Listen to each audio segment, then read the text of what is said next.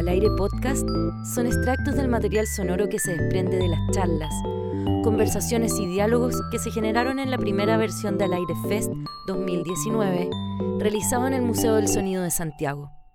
El dibujo animado fue siempre a la par con las técnicas de animación. Ya en 1914, el pintor franco-ruso-finlandés Leopold Surbach, compañero de alojamiento y correrías de Modigliani, convenció a la compañía Gaumont para que él financiara una serie de películas de dibujo abstracto semejante al dibujo animado. El alemán Hans Richter, tal vez influido por el anterior, realizaba cortometrajes experimentales abstractos.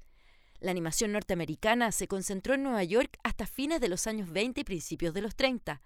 La guerra mundial abatió las escuelas de animación y preparó el predominio norteamericano, una situación que se confirmó luego de la Segunda Guerra Mundial. Es así como podemos darnos cuenta que la animación siempre ha estado unida muy estrechamente a las artes visuales, tanto así como a los guionistas, a los actores y a los músicos. La animación es ese lugar mágico donde confluyen muchas disciplinas para crear realidades sin tope de tiempo y espacio. Por eso decidimos hacer un panel amplio en este podcast. Sí, es más desordenado, más poblado y más diverso, pero así es el mundo de la animación. Escuchemos a Bambú Orellana, Amalia Casay, Santiago Ryan, Cristóbal León y Joaquín Cosiña en este podcast.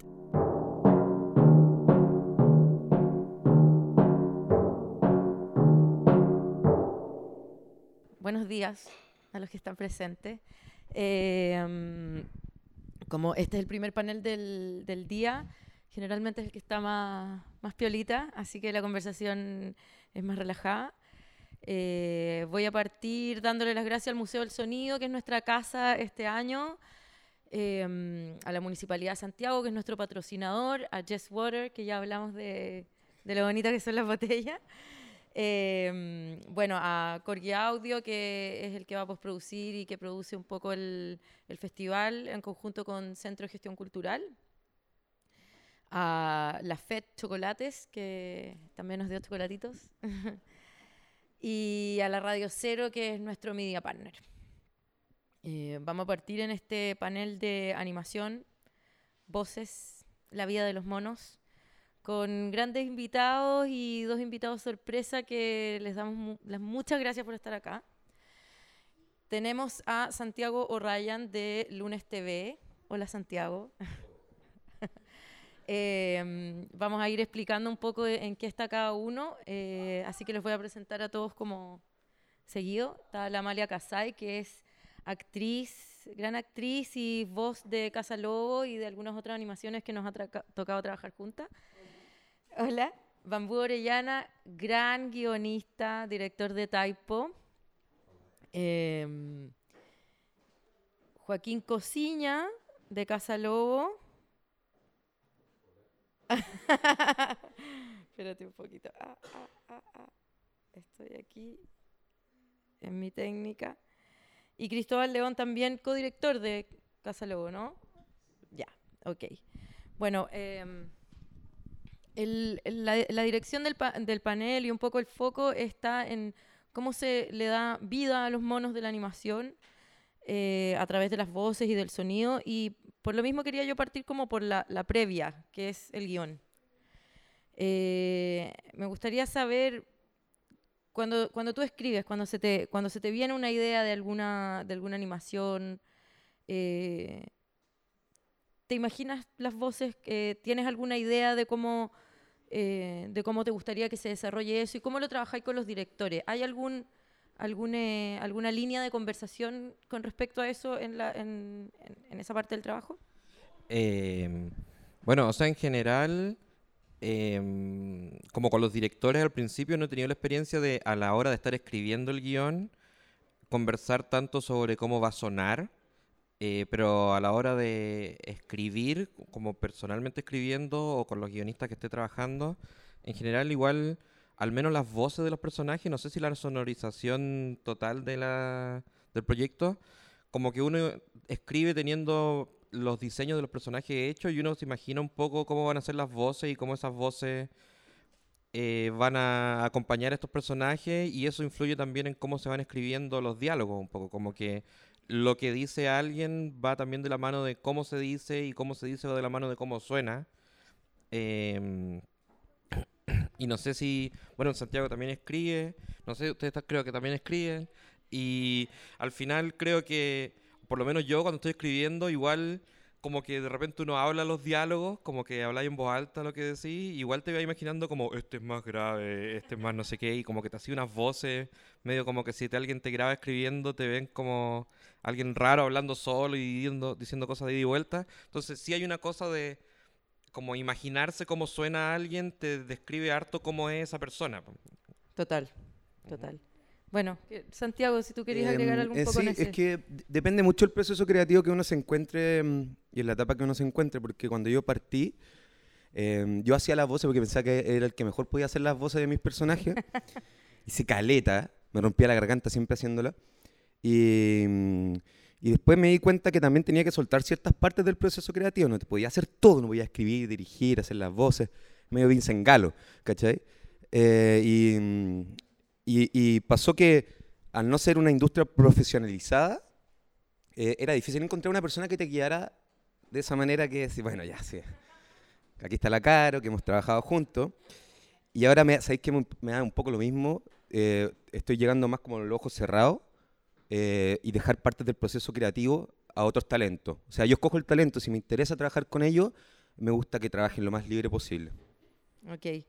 Eh, bueno, yo había hablado con la Malia también un poco lo que fue el proceso creativo de las voces de Casa Lobo. Me, me gustaría que partir por ella igual, más que, más que por ustedes, porque me interesa mucho el, el punto de vista del, del, actor y del intérprete, porque fue un proceso bien eh, diferente al proceso típico de grabar una voz, ¿no es verdad?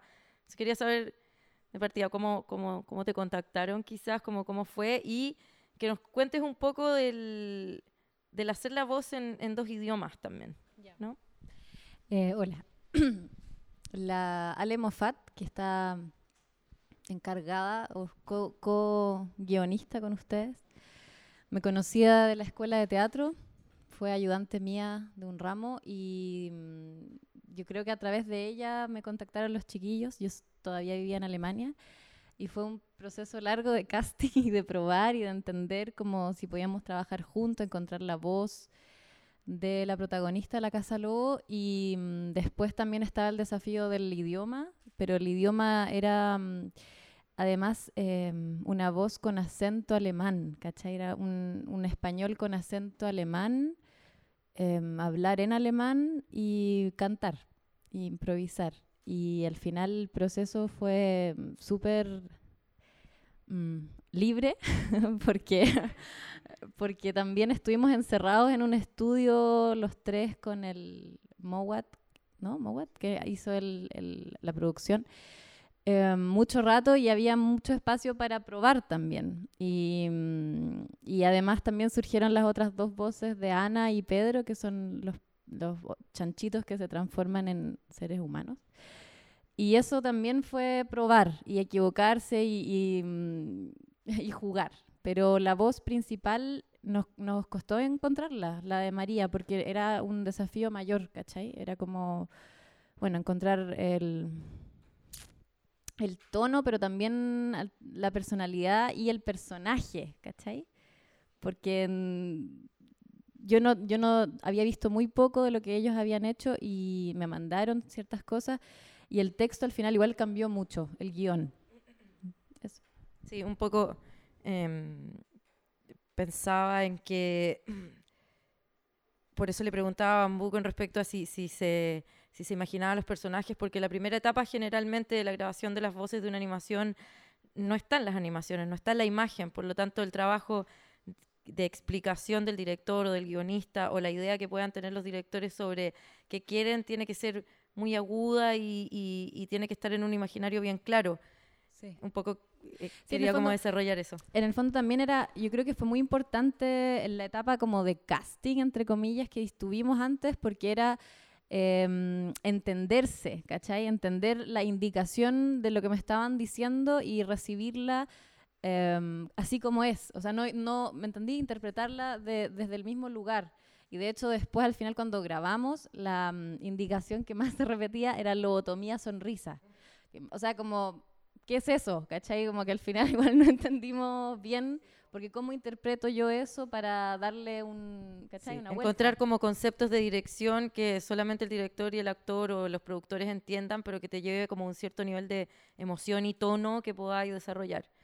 Eh, entonces quería pasar un poco a ustedes como preguntarles como que qué fue desde la dirección lo que lo que los hizo tomar la decisión de que fuera la Malia la voz y, qué, es lo que fueron aprendiendo en el camino también de dirigir una voz y de dirigir un actor eh, en eso un poco. Voy a pasar también al tema de los acentos, pero me gustaría que desarrollen eso un poco antes. Em, sí, yo creo que hay varios temas. Primero, me gustaría explicar que nosotros eh, trabajamos mucho menos desde el guion. Yo creo que, em, que aquí los colegas presentes, tanto para, para las voces como para la animación, nosotros vamos descubriendo mucho en el proceso. Trabajamos mucho en el improvisando en nuestro taller y descubriendo la historia desde los materiales, desde los muñecos que usamos, desde la pintura. Entonces también es un, es- es un diálogo entre lo que vamos descubriendo en el, en el taller y lo, que, y lo que va pasando con el guion y con la historia. Y lo mismo pasaba con las voces, en el fondo, como dice Amalia, fue como un, un proceso que fuimos descubriendo eh, los tres o los cuatro o los cinco, porque también estaba presente Claudio Vargas, que fue el, diseñador de sonido en el estudio. Y era todo íbamos tirando ideas y íbamos descubriendo cómo iba a sonar esta voz y cómo iba a ser este personaje. Y, mm, ¿Cuál era la pregunta? ¿Qué es lo que fueron aprendiendo ustedes como directores en el proceso de dirigir un actor y ir eh, desarrollando el imaginario sonoro de- de su película, digamos? Bueno, aprendimos todo. En realidad nunca habíamos dirigido, habíamos, habíamos hecho voces para nuestros cortometrajes, pero algo mucho más, em, yo creo, proceso mucho más corto y menos, con, con menos profundidad de, de- de experimentación, que lo, lo habíamos hecho, por ejemplo, para nuestros primeros cortometrajes, Lucía y Luis, lo hicimos con Paula, que era una compañera mía de, de la universidad.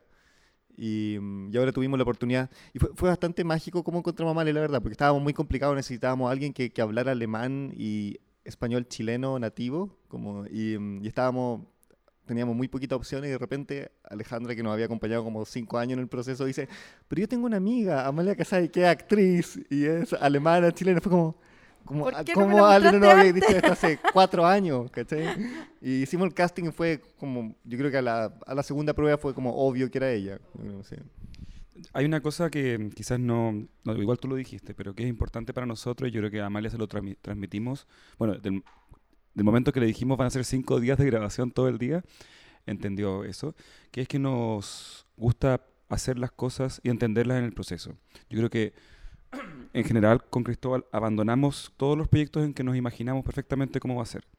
Nos como nos gusta mucho descubrir en el camino, tanto que de hecho grabamos esos cinco días y unos meses después grabamos todo de nuevo, eh, por, bueno, porque nosotros cambiamos texto, pero justamente como enco- encontrar la voz tenía que ser con Amalia en el, s- en el estudio.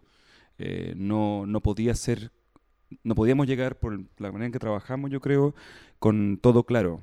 Eh, de hecho, ocupamos un montón de cosas que salieron de ahí, un montón. Hay un montón de sonidos de la película que es la voz de Amalia, que Claudio la metió por ahí, eh, cantos que son ambientes, cosas así. También había, ponte tú, eh, momentos que mm, era como, ya, canta algo. ¿Qué? No, pero improvisa algo. Y, ahí era como, bueno, dale, era improvisar un canto. Y mm, me acuerdo un día que estuvimos mucho rato y, y Mowat era que me dirigía, como, no sé, para arriba, para abajo, bien, como, y yo siguiendo esta improvisación desde nada, ¿cachai? Y eso se usó, de hecho. Sí. había una cosa importante porque queríamos que la, nos empezamos a dar cuenta que queríamos la sensación de una actriz obligada a grabar. ¿Cachai? Como esa es la sensación que quería. Entonces, entonces de ahí venía la lobotomía sonrisa, que era como, imagínate que te lobotomizaron y tenías que sonreír. Entonces, Amalia... Bueno, eso, eso técnicamente cuando uno graba la, el sonreír o no sonreír se transmite mucho en el, micrófono. Bueno, lo, se, nota, te transmite un montón de energía, digo, a nivel técnico. A mí, ah, una cosa que me gusta, bueno, donde estuvimos como dando, los chiquillos no- nos dieron la posibilidad de mostrar eh, uno de nuestros trabajos, Waldo's Dream, en su, película, que le agradezco, porque llegó a mucha gente. Em, que las voces que ustedes hacen, como que al principio siempre incomodan, siempre incomodan, como que siempre uno, oh, esta weá, la voy a escuchar una hora y media esta weá", y de repente, ¡puf! ¿cachai? Uno entra, uno entra en el lenguaje. Y me pasó también en sus cortos que también sentía la misma sensación de que esto no lo he escuchado antes, por eso incomoda.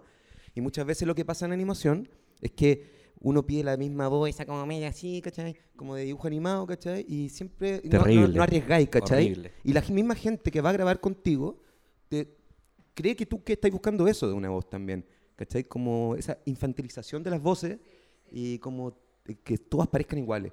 Y, y al incomodar, que es algo que uno se incomoda porque no lo ha, no lo ha escuchado, no lo ha vivido antes, uno entra al tiro en otro lugar, ¿cachai? Uno parte desde otro lugar y pone más atención, porque al no ser una, una voz conocida, uno tiende a como, a ver, déjame escuchar bien lo que está hablando, porque no lo entiendo todo. Y después uno entra. Así Sí. que felicitaciones, me gusta mucho eso. Sí, gracias por el pase, porque quería justamente llegar ahí, eh, a, esto, a este rollo como de, y quería pasarlo para ti, que, que trabajáis efectivamente como con, como con el universo latinoamericano en Cartoon Network y, todo y todo eso, como, cómo sientes y cómo ves el el ítem de, de, la norm- de la estandarización de las voces, de los tipos de personajes, que no siento que ayude al guion ni a la historia en sí misma. Claro, o sea, yo creo que por un lado siempre uno quiere tener como una historia, o no siempre, pero se suele querer historias que funcionen de manera universal y por lo tanto, pero eso no tiene necesariamente que ver con el sonido, sino que con el lenguaje mismo, con las palabras que se usan, como usar modismo o no. Pero como que la industria latinoamericana se ha acostumbrado mucho a tener este español neutro, que en verdad es mexicano. Eh, pero yo me acuerdo de cuando chico ver Garfield, que era doblado en Santiago de Chile, y que uno podría, podía escuchar al compadre Moncho siendo John y decir como, oye, pero Garfield, weón, y como que le cortaban el weón en la edición, ¿cachai? Como que se notaba un- una cantadita media chilena. Sí, sí. Y era bacán, ¿cachai? Como que era súper distinto y creo que hay que hacerle espacio a eso. Es difícil de repente en la industria más como televisiva, porque los ejecutivos están como en los mismos lados, como que son argentinos que trabajan pensando en México, entonces como que quieren voces parecidas. Em, pero es interesante hacer una búsqueda de sonidos y de acentos un poco y de entonaciones que son como más propias. O sea, los proyectos que trabajamos nosotros en Typo en general tratamos de... Son súper universales, pero al mismo tiempo son súper latinos. eh, y las voces como que... Si bien la historia tiene cosas chilenas, como que de repente hay como, no sé, metemos como buses escolares y pegarle a los balones del gas cuando hay como hacer música con eso, que son como cosas latinas que no son Coco, la fiesta de los muertos, eh, sino que son más pequeñas. Como que también en esa escala más pequeña es interesante de repente meter estos sonidos y estas voces y sonidos que son más eh, propios chilenos. Y pasar los medios piola, como que no te pille el ejecutivo argentino que quiere venderle a México, ¿cachai? Como medio, medio pasárselo así. Igual sobre lo que hablaba también del sonido, no solo de ser chileno, sino que como de esta cosa, como de hacer voces. eh, creo que eso también... cre- creo que creo que esa cosa está como desapareciendo un poco. O sea, todavía hay gente que lo hace, pero como que hay una nueva corriente que la empezaron los gringos probablemente, no sé, quizás Adventure Time, que es como más tener niños de verdad y tener gente haciendo voces de adultos y tener voces como reales. em, y que un proceso igual, como que históricamente las voces fueron, pasaron por momentos más infantiles, más adultos, desde el principio de la animación, igual que el sonido, como que el sonido, si uno piensa como en los principios, Hanna-Barbera y para atrás, como Warner y Disney, como que los sonidos, como que cuando los picapiedras corrían sonaban como unos bongos, como tuc, tuc, tuc, tuc, tuc, y eso así no suena a correr, ¿cachai? Pero, y ya no pasa tanto eso, como que el sonido también ahora es más realista, todo como que busca ser un poco más real y conectar con los niños de esa manera, con los niños cuando es para niños. Y Charlie Brown era puro jazz. Sí, claro, como que hay... O sea, como... O sea, yo siento que, bueno, un poco que quería que lo desarrollaran un poco también los directores, como esto de, eh, al tener un imaginario quizás eh, no tan claro y que, se vaya desarrollando en base como a la investigación, también empieza a ser más original y tenéis más sustento como para poder discutirlo después con un ejecutivo o con un- una persona en un festival, porque de hecho sé que la, la película de ustedes en el fondo, al ser tan distinta, tan como una temática tan pelacable finalmente, profunda, pero pelacable para lo que es el estándar de algo de animación, eh, hubo que explicar muchas veces, me imagino, de qué iba, o era tanta la impresión que, que entraba nomás. O sea, hubo...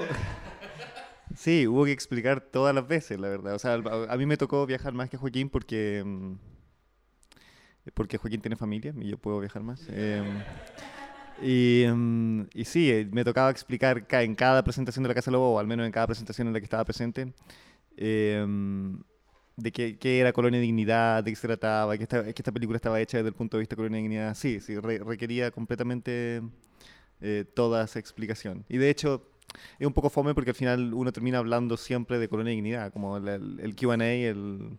Sí, no, no es fome, igual está bueno porque la película logra mm, poner eso en el tapete, ese tema, pero... Pero termináis hablando de la historia de Chile todo el tiempo. Sí, Sí, sí.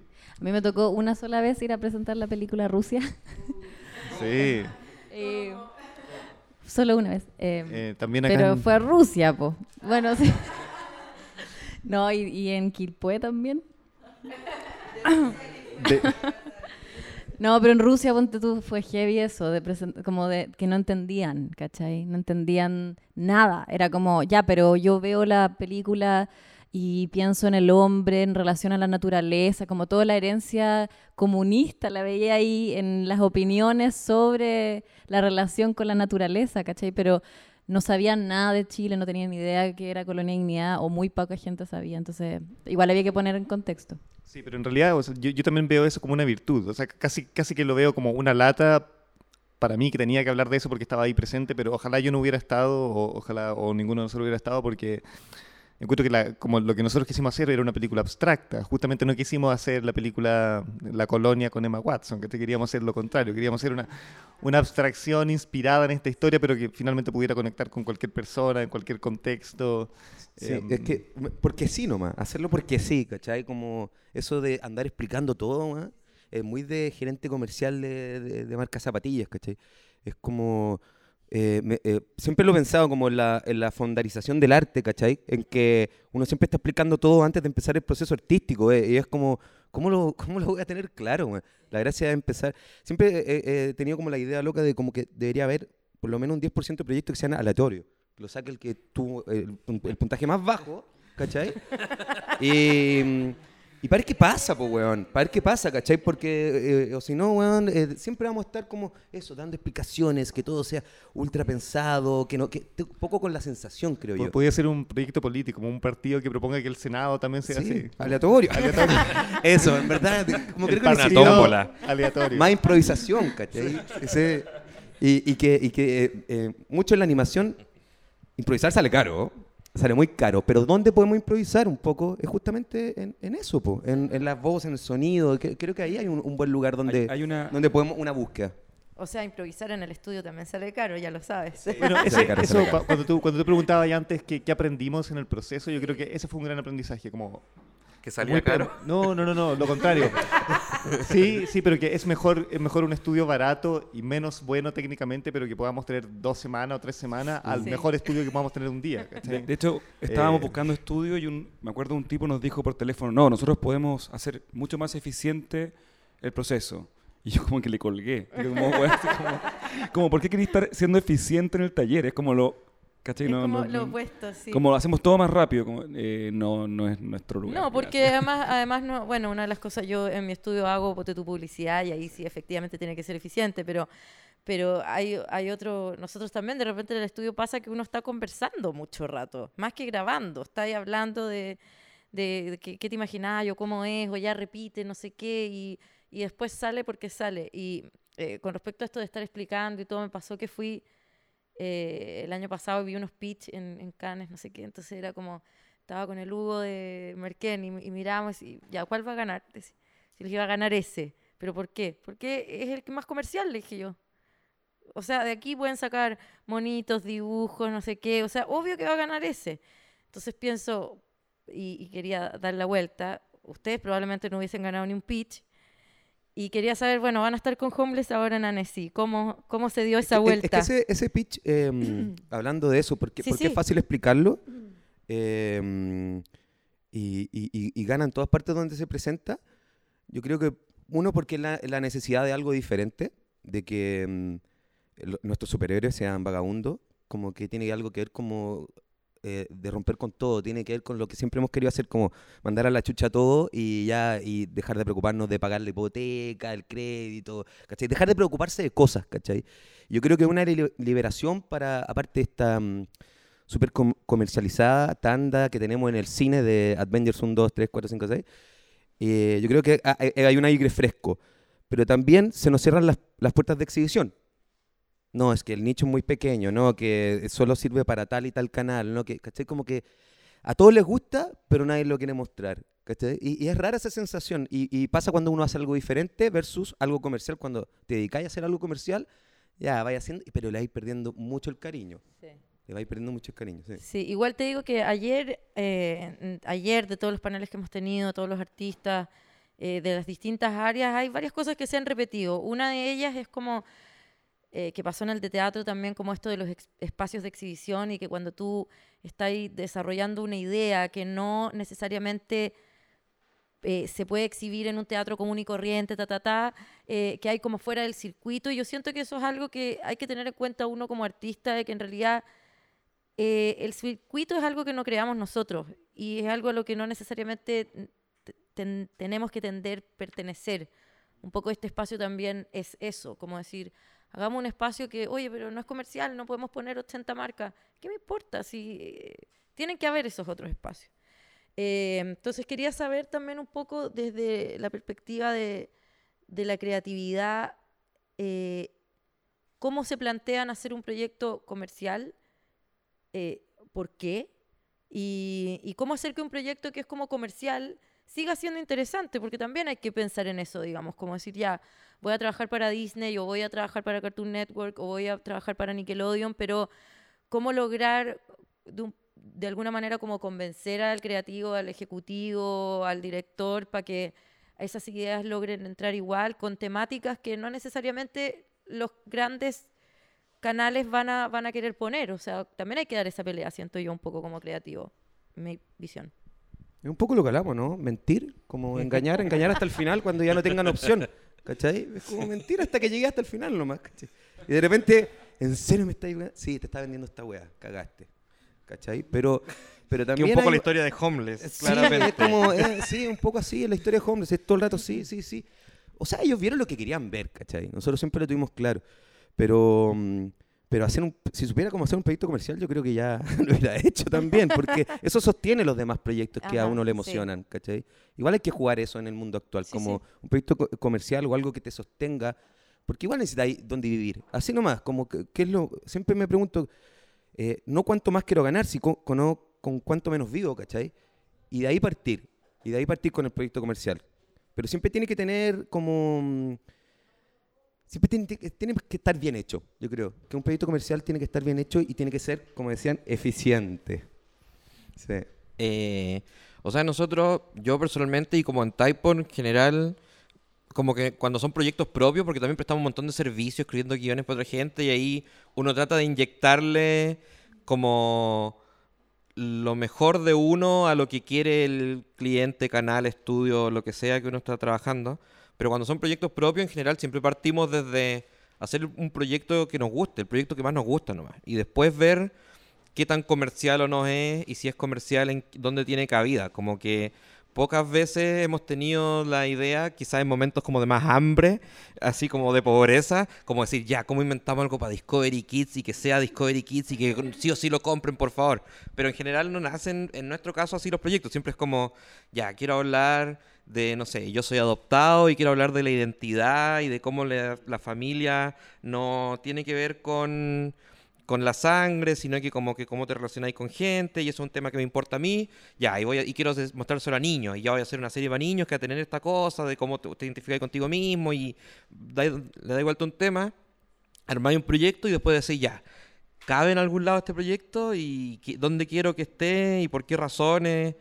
Y, y como que, pero siempre desde ahí, siempre como desde qué quiero contar y, y qué es, cuál es como, cómo voy a expresar mi creatividad y después como que ver dónde está la plataforma y que como que si no existe esa plataforma, si, no hay lugar donde quepa, es como decir, ya, me voy a demorar más en hacer este proyecto y voy a ponerlo en Instagram como unos videitos que voy a animar con plata mía, pero y no va ese proyecto no va a modificarse tanto, ¿cachai? Y no sé, como la experiencia que tuvimos haciendo Z que fue para Cartoon Network, igual habían algunas cosas que como que Z Yos como serie rescata mucho una, una amistad muy latina o chilena particular, que es como de dos amigos que se tratan mal, como que la manera de quererse es como tratarse de guatón, chico, cabezón, y como que esa es la manera en que nos queremos de repente en Chile, harto, como que tu mejor amigo al que peor tratáis de tu grupo de amigos.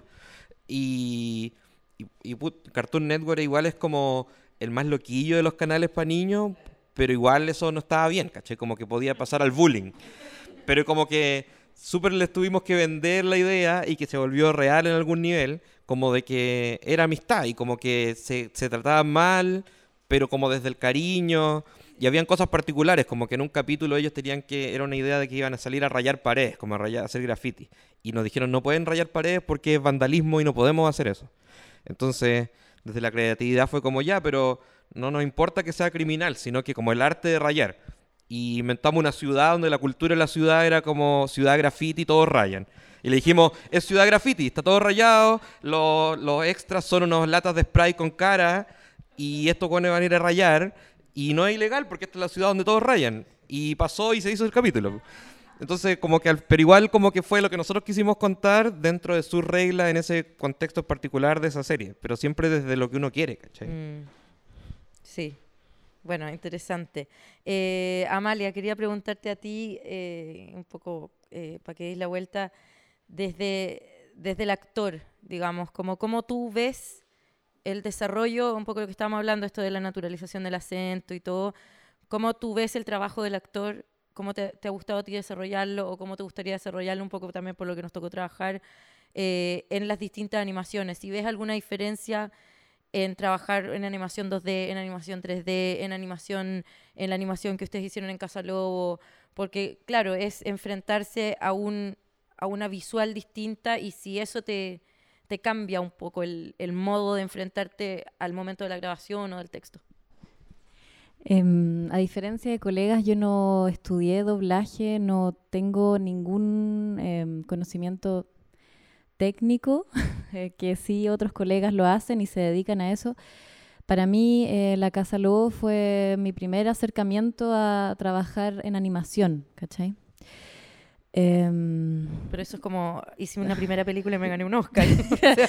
bacán. Nunca pero- había estudiado y me gané un Oscar. Pero, ¿me entendís? Como que yo tengo conocimientos musicales, em, estudié canto, pero, pero no- nunca estudié doblaje o nunca estudié locución.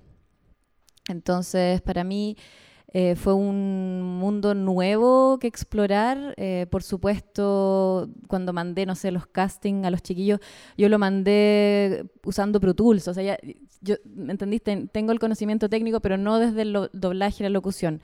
Para mí siempre em, fue mucho trabajo de oído y afinar el oído y, y, mm, lograr como interpretar lo que me estaban diciendo y creo que por ejemplo lo que estábamos haciendo nosotras o si yo me proyecto haciendo otras voces siempre es desde ese lugar humilde y como absolutamente abierta a aprender cosas nuevas, ¿cachai? Y, y seguir afinando el oído porque em, yo creo que es súper importante que el, el- como el sonido, la, mm, la locución empiecen a ser mucho más naturales, creo yo, porque, la- porque además socialmente estamos evolucionando, ¿cachai? Como yo pienso en el teatro, el teatro ahora, como hago el símil, el- la gran actuación o la lo- como pasado ficción igual está siendo súper antiguo, ¿cachai? Lo que más eh, uno se identifica es lo más natural o lo más...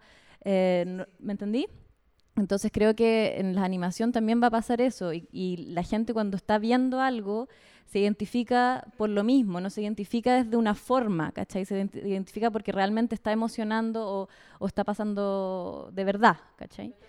Entonces, eh, para mí es el desafío, creo yo, y también pasa afuera, cuando estos grandes actores de Hollywood o de, no sé, hacen voces, también están yendo hacia allá, ¿cachai? No están haciendo la voz, están, están realmente interpretando ese personaje, ¿cachai? Porque por supuesto lo pueden hacer, o sea, ese otro espacio como del, del mono, como en, el mal sentido, em, se puede hacer, pero mm, no sé, como que hay una evolución, ¿cachai? Sí, completamente. O sea, estoy completamente de acuerdo y creo que es de las cosas que hablé con Santiago en su momento y contigo también. Con ustedes no me ha tocado trabajar, pero que es como. Yo cuando estaba en Estados Unidos lo que hice fue como cachar el tema del que allá se llama Celebrity Voices, pero que en el fondo ocupan las voces famosas para sus proyectos porque es como tener un actor famoso en una película de ficción. Acá igual mismo. doblan con eso, con Germán Garmendia. Hola, soy Germán, haciendo voces de Ah. La Era del Hielo. Oh, sí, Famosos. sí lo vi, no. A no- nosotros no otro, te- otro tema, ese- pero nos no pasó al revés. en ese universo. Pasó al revés. Se nos puso famosa la actriz después de que habíamos grabado. Sí, pues. bueno, qué, qué buen ojo, ¿ah? Ese es puro ojo. Em, pero nada, quería como quería también hablar con Santiago eso, como eh, me parece súper im- importante e interesante que efectivamente es lo que está pasando, que los directores también están buscando voces que yo no digo son naturales, sino que es utilizar la voz de- del actor. Yo cuando dirijo digo como, usa tu voz, no, no, me, no me pongas una voz, yo quiero, porque si te elegimos a ti es porque nos gusta tu voz, cómo tú hablas, cómo tú, entonces... eso. Sí, te- mira, es que el, la, la voz de sonido, que a mí me parece una como de las partes más interesantes del desarrollo de, de- de un proyecto, no sé por qué me gusta, aparte son buena onda en general, la, ge- la gente que está ahí detrás de las máquinas, la gente que está en las voces en general, como porque al ser la última etapa siempre es la que tiene que menos lucas, eh, la que tiene que ser en menos tiempo, entonces uno se encuentra gente que ya tiene un nivel de, ¿cómo se llama? Aguanta mucho la frustración, no se pone tan nerviosa, etcétera. Pero eso sí, la grabación de voz en general tiene estas dos partes, que es antes de los monitos, después de los monitos, de alguna forma. Quiero decir en monitos, pero bueno, antes de la animación y después de la animación, que es, tú no has visto todavía lo que hemos hecho, y cuando lo veáis yo creo que vamos a repasar y afinar ciertas cosas que con la Malia no, no pudimos hacer en ese momento porque solo teníamos el guion o algunas imágenes. Entonces cuando uno ya tiene la- las imágenes, y es lo lindo también de la animación y por qué es tan exportable, que se puede doblar en no sé cuánto idioma y, mm, eh, y, y que tiene que ver hasta con las películas, me acuerdo cuando do- doblaban las películas como japonesas de karate que a mí me gustaban, que el lip sync era más rápido y ya terminaba de, hablar el personaje y como que quedaban no sé cuántas palabras y uno lo aceptaba porque yo creo que tiene que ver con lo mismo, como cuando uno entra en un mundo, que es lo que me pasó con la Casa Luz, entráis en un mundo y aceptáis todas esas reglas de ese mundo. Pero cuan- solo desde el punto de vista como de lo real, cuando le crees a los personajes, o cuando le, crees a la voz. Y ahí la voz y el personaje se fusionan, que es un poco lo, lo- lo que uno ti- tiende a lograr, no que esté por encima, ¿ya? Y que es lo más difícil. Y estas dos etapas que te decía, que después vamos a tener que volver a revisar, vamos a ver de nuevo el trailer, cómo quedó, y vamos a ver si tenemos que afinar, si bajar, si subir el tono y todo. Se- Es, es un- es una construcción de muchas partes y de muchas personas. Y, y por eso la voz también em, tiene que haber una búsqueda en el antes y en el después. Y eso siento que no, no tienen las otras etapas del, del desarrollo y el proceso de la animación. Bueno, cada, cada proceso yo creo que tiene su propio proceso y quienes dirigen o, o- o- o están en la cabeza de ese proceso tienen que tenerlo claro para poder trabajar mejor con los otros. Em, quería, porque ya estamos como que vamos a tener que cerrar, em, quería saber si están haciendo otro proyecto, eh, en qué está la Casa Ló, eh, si se fue eh, a Marte ahora en algún festival o algo así. Pero va a Eso, ganar, seguro. por supuesto. Eh, sobre los festivales está dando vuelta todavía. Yo Ya. creo que le quedan como unos seis meses de intensidad. Eh, vamos a vamos a también a estrenar en México y Colombia en salas, eh, en Estados Unidos. Sí, no tiene. Yo voy a Canadá ahora dos noches eh, en tiempo pate- tiempo padre. ¿Tú te vayas a dónde? A Japón después, Estados Unidos. Eh, y así que la película le queda un poco de tiraje y ahora estamos eh, desarrollando el- una, un- las primeras líneas de guion de otro proyecto, pero está súper abierto. O sea, hace tres semanas Sí, era y, una y al cosa. parecer no es de animación, es de es una ficción live action, como le dicen los animadores a las cosas de con actores, sí. ya, buenísima. Eh, Y estamos pintando también, estamos empezando una serie de pinturas que es, es parte del proceso de investigación para este nuevo largometraje. buenísima. Nosotros somos artistas visuales, entonces Sí. también No, pintamos. sí sé, ¿no? Y además me sí, queda súper claro también que el proceso creativo que tienen es abierto, que me parece maravilloso y, y- y como les decía, un poco también en la mayoría de los paneles, los, los poetas sonoros, la gente de teatro y performance, eh, todos hemos hablado un poco de, de, que, de que el proceso creativo debe ser abierto. O sea, de- debe no tener respuestas. Hay una cosa que se me quedó dando vuelta, perdona, Dale. sobre el sonido. Me acordé mucho de El Gran Dictador de Chaplin, que la volví a ver hace no tanto tiempo y me- no me había dado cuenta cuando la vi la primera vez que es, es sobre el sonido. Es como su propia sepultura, que te- hizo la película para matarse. Y es muy heavy porque ahí, la, como lo hace una artista del cine mudo, es sobre lo diabólico de la voz. ¿cachai? La, la- la voz entra como, como algo, como lo que es, pues una especie de alma sin cuerpo. Entonces yo creo que hay una cosa, recordando eso, ah, creo que hay una cosa sobre el sonido, especialmente en la animación, que es que es muy arbitraria, que uno puede hacer lo que quiera. Hay cosas, hay casos en que hay lip sync, hay casos en que no, como en nuestro caso. Lip sync es cuando coordina la voz con, eh, con, el, con el movimiento de la boca. Pero es, tú puedes hacer lo que quieras. Entonces yo creo que en ese sentido es un poco abismante, pero, pero creo que es, una, es muy potencialmente rico. Como, y creo que Chaplin lo sabía, por eso como hizo esa película. O algo para mí fue muy... Bueno, eh, haciendo animación es obvio, uno tiene que construir el sonido desde cero, entonces es bastante obvio, pero uh, para mí fue muy inspirador cuando vi las películas de Jodorowsky la primera vez, que aparecían mujeres con voces de hombre, como me, me- me di cuenta de que él usaba cada aspecto o cada dimensión de la producción de una película de- creativamente, y como podía torcer cada dimensión el, el doblaje de una voz, ponerle una voz de hombre a una mujer, por ejemplo, el, el vestuario, usar vestuarios que no correspondían. Y mm, no sé, pa- para mí al menos fue muy iluminador ese momento y creo que, eh, sí, Sí. como dice Joaquín con, con Chaplin, creo que Súper tratamos de hacerlo así. Sí, es verdad.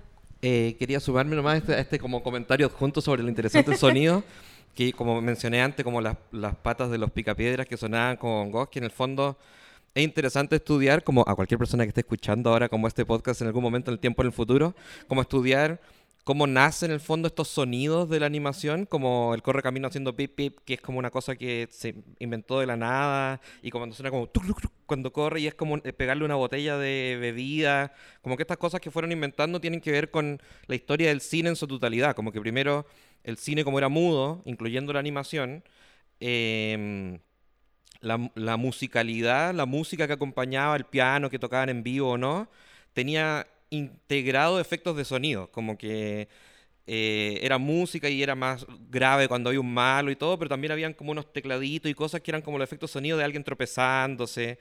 Y después cuando llegó la voz, como que los efectos de sonido desaparecieron en el live action porque el sonido era real, era alguien se tropezaba y se escuchaba tropezándose.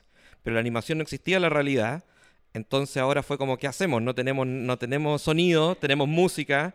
Y empezaron entonces a inventarse estos ruidos raros y que como que nosotros crecimos viendo como cuan- y lo hicieron con me voy a alargar pero es que me gusta mucho pero como hicieron dos escuelas como que no me acuerdo cuál era cuál pero Disney y Warner uno fue como inventar sonidos como hacer sonidos y grabar bongo y hacer cosas extrañas y otro fue rescatar sonidos de películas live action y reutilizarlos como una frenada de auto se transformó en la frenada de no sé Scooby Doo y suena "Ii", como que chanta y esa weá como exagerada es súper de animación clásica y bueno, y se conecta a lo que estamos hablando ahora como del naturalismo de las voces, como que el naturalismo del sonido, ahora también estamos tratando de agarrar como los sonidos más naturales, pero de repente es interesante también estudiar para atrás de dónde viene la no naturalidad del Com- sonido de la animación, Sí, ¿cachai? que es súper abstracta, rara. Me pasa a mí, por ejemplo, cuando veo cine chileno, esto no, no, no es un paro cine chileno, pero que el 90% es eh, cine realista, naturalista. Y es como, ¿por qué estáis haciendo cine? Podéis crear como cualquier tipo de mundo. Y, con la animación eh, eso está presente todo el rato, porque tenéis, no, no existe el por defecto, no existe como...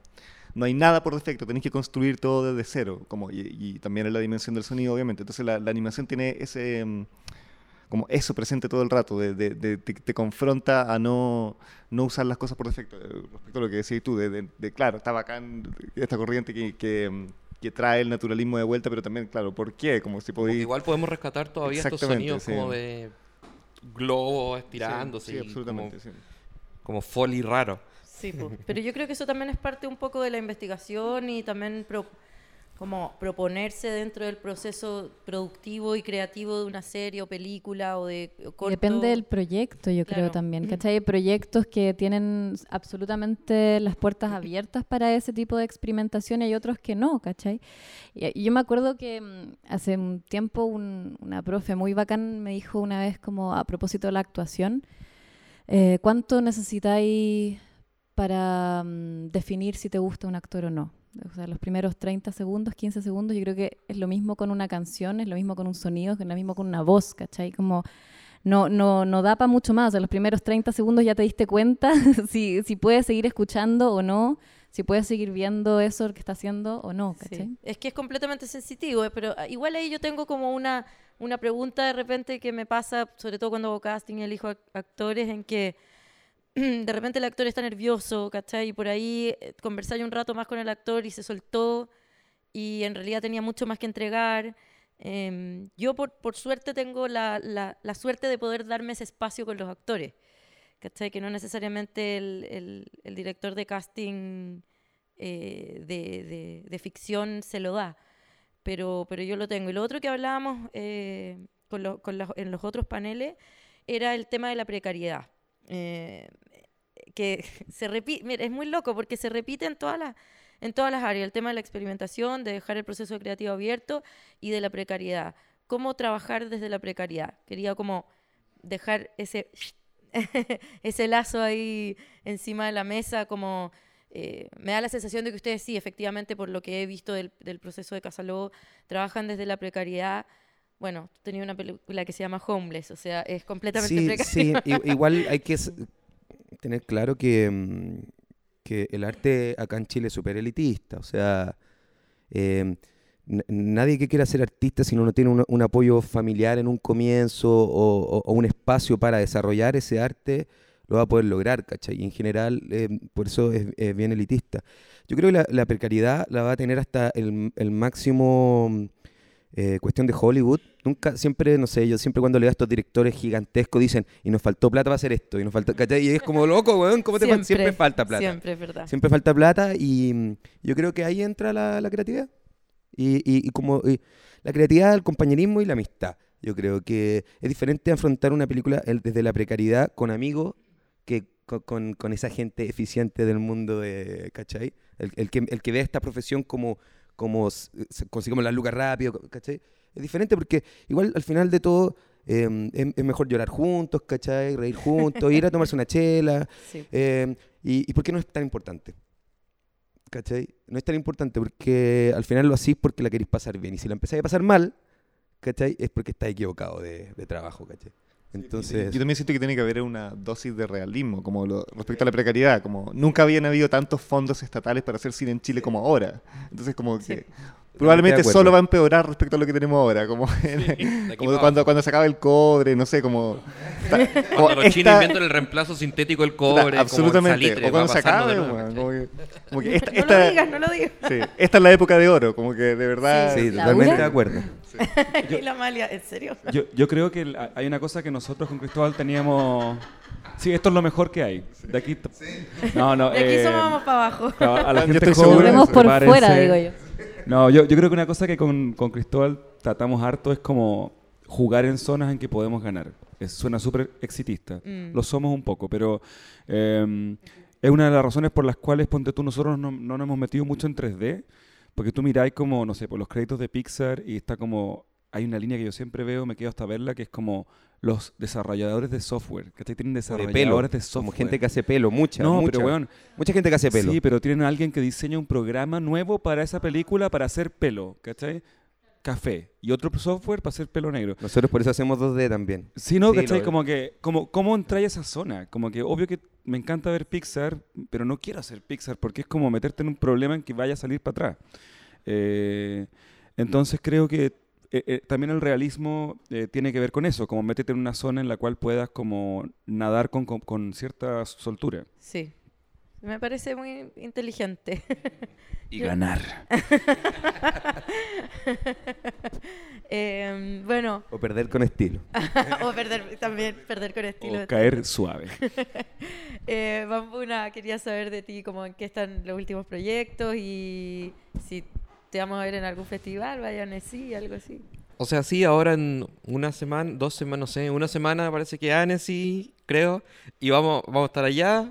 Eh, y sí, pues ahora en Taipo estamos trabajando en, bueno, como dándole continuidad a Zetayos, que se estrenó este año en Cartoon Network, y viendo qué va a pasar con eso, si van a haber más capítulos o no.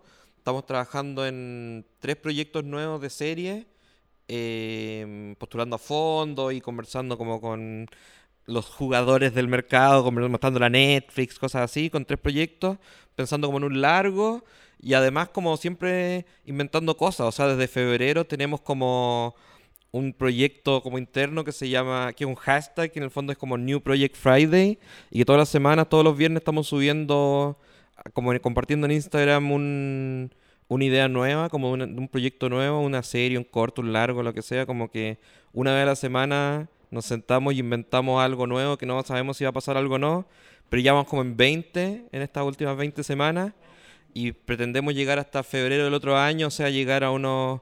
¿Cuántas semanas tiene el año? 52. Como 52 proyectos. 50 y- aparte de los tres que estamos trabajando como de verdad, 52, que de los 20 que hay, ya hay por lo menos 5 que nos gustan como de verdad. Y en febrero del otro año 2020 decir como ya, de estos 52, que de esta piscina de 52 proyectos, uno a la semana, cuáles vamos a rescatar y transformarlos en realidad. Así que ahí, ambicioso, ganar. Ganar. El concepto que quiero que recuerde la gente es ganar. Acaparar todo. Amalia, ¿tú en qué estás? Em, acabo de terminar de grabar una película. Eh, se va a estrenar una serie que se llama Helga y Flora en Canal 13 ahora pronto. Una película sobre crónica y dignidad. hay que Sí, te También. persigue. Me persigue Ganando. el tema, ganando todo el rato. Eh, me voy ahora pronto un rato a Berlín eh, a hacer un proyecto allá y vuelvo. No sé, estoy como eh, con muchas cosas en carpeta todavía este año. Hay una teleserie también que se va a estrenar pronto. No sé, eso. Buenísimo. Santiago. Em, ¿Ganar? ¿Ya se dijo eso? Destruir al adversario. Eso Ah, ya, ya, ya. Yo quiero perder con estilo, prefiero. Oye, no, vamos a estrenar nuestra película el 29 de agosto, que se llama Homeless, que viene de la serie. Eh, Se estrena en, en Annecy, o Annecy, como le dicen algunos. Sí. Annecy. El nombre Eh, real. Va los chiquillos a estrenarla. No sé lo que va a pasar. A mí me ponen medio nervioso esas cosas, pero bueno. Hay que hacerlo nomás, hay que estrenar. Obvio. Eh, Mm. y em, hicimos un corto financiado por nosotros mismos, que lo hizo el José, lo dirigió, ganó Chilemón ahora. Esto va a empezar su recorrido. Ah, buenísimo. Sí, es. eh, que se llama Asilo Esperanza. Eh, también tenemos varios proyectos. Me encanta lo que hacen los chiquillos, eso de forzarse a hacer un proyecto una vez a la semana. Lo encuentro una locura, eso sí, pero una locura linda. Y, mm, estamos haciendo, y ahora vamos a empezar el- un proyecto que es súper lindo, que es sobre eh, los derechos humanos, que es muy personal, en el cual hemos investigado harto y que, mm, y que en esta dualidad de hacer cosas como a veces sin sentido, como que no- no- nos pone a tierra porque... mm, porque es importante, es importante por lo menos para nosotros y porque la memoria siempre es bueno rescatarla y, vamos a rescatarla siempre y vamos a seguir haciendo este tipo de cosas porque hay que hacerlas siempre. Así que estamos muy orgullosos de ser parte de eso. Oye, segundo año consecutivo con películas chilenas en Annecy, de hecho. en Sí, largometraje, sí, sí, Muy sí. buena señal. Estamos ahí siguiendo los pasos de los chiquillos, estamos de nuevo en sí, estuvimos en unos pitch también. eh, parece que nos quieren harto, no sé por qué los franceses entienden en, en estos Bueno, trabajos, pero... ojo que eso pasa también en teatro mucho. Le- la- el, el- el arte teatral chileno tiene mucha, mucha llegada en Francia, los productores lo pescan un montón. Yo creo que, no sé, debe haber ahí algún Sí, hay- vínculo como, invisible. Igual los Emocional. franceses entienden hartas cosas. Sí, sí. Como sí. que mm, la industria Parece. cinéfila es impactante en Francia. No, Sí. bueno, y, Francia es uno de los países, en conjunto con Canadá, que tienen más producción de animación y más fondos estatales para desarrollo de animación. Así es que Y- efectivamente... sí, Y, como la última cosa, y esto es verdad, como repensando todos los procesos creativos, como que lo escucho y digo, ah, puta, podríamos hacer eso.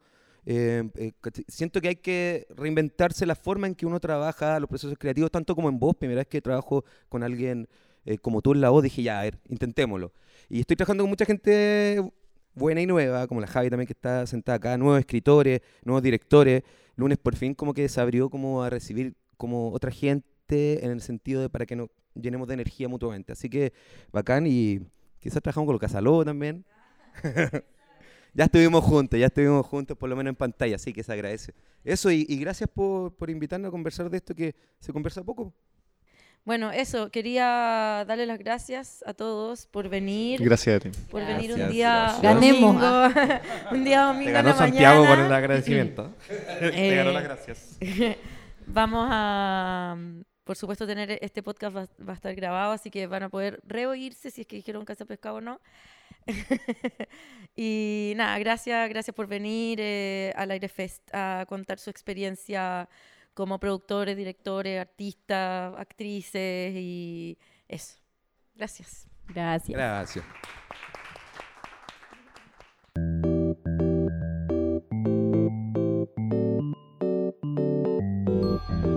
Al aire podcast son extractos del material sonoro que se desprende de las charlas, conversaciones y diálogos que se generaron en la primera versión del Aire Fest 2019, realizado en el Museo del Sonido de Santiago.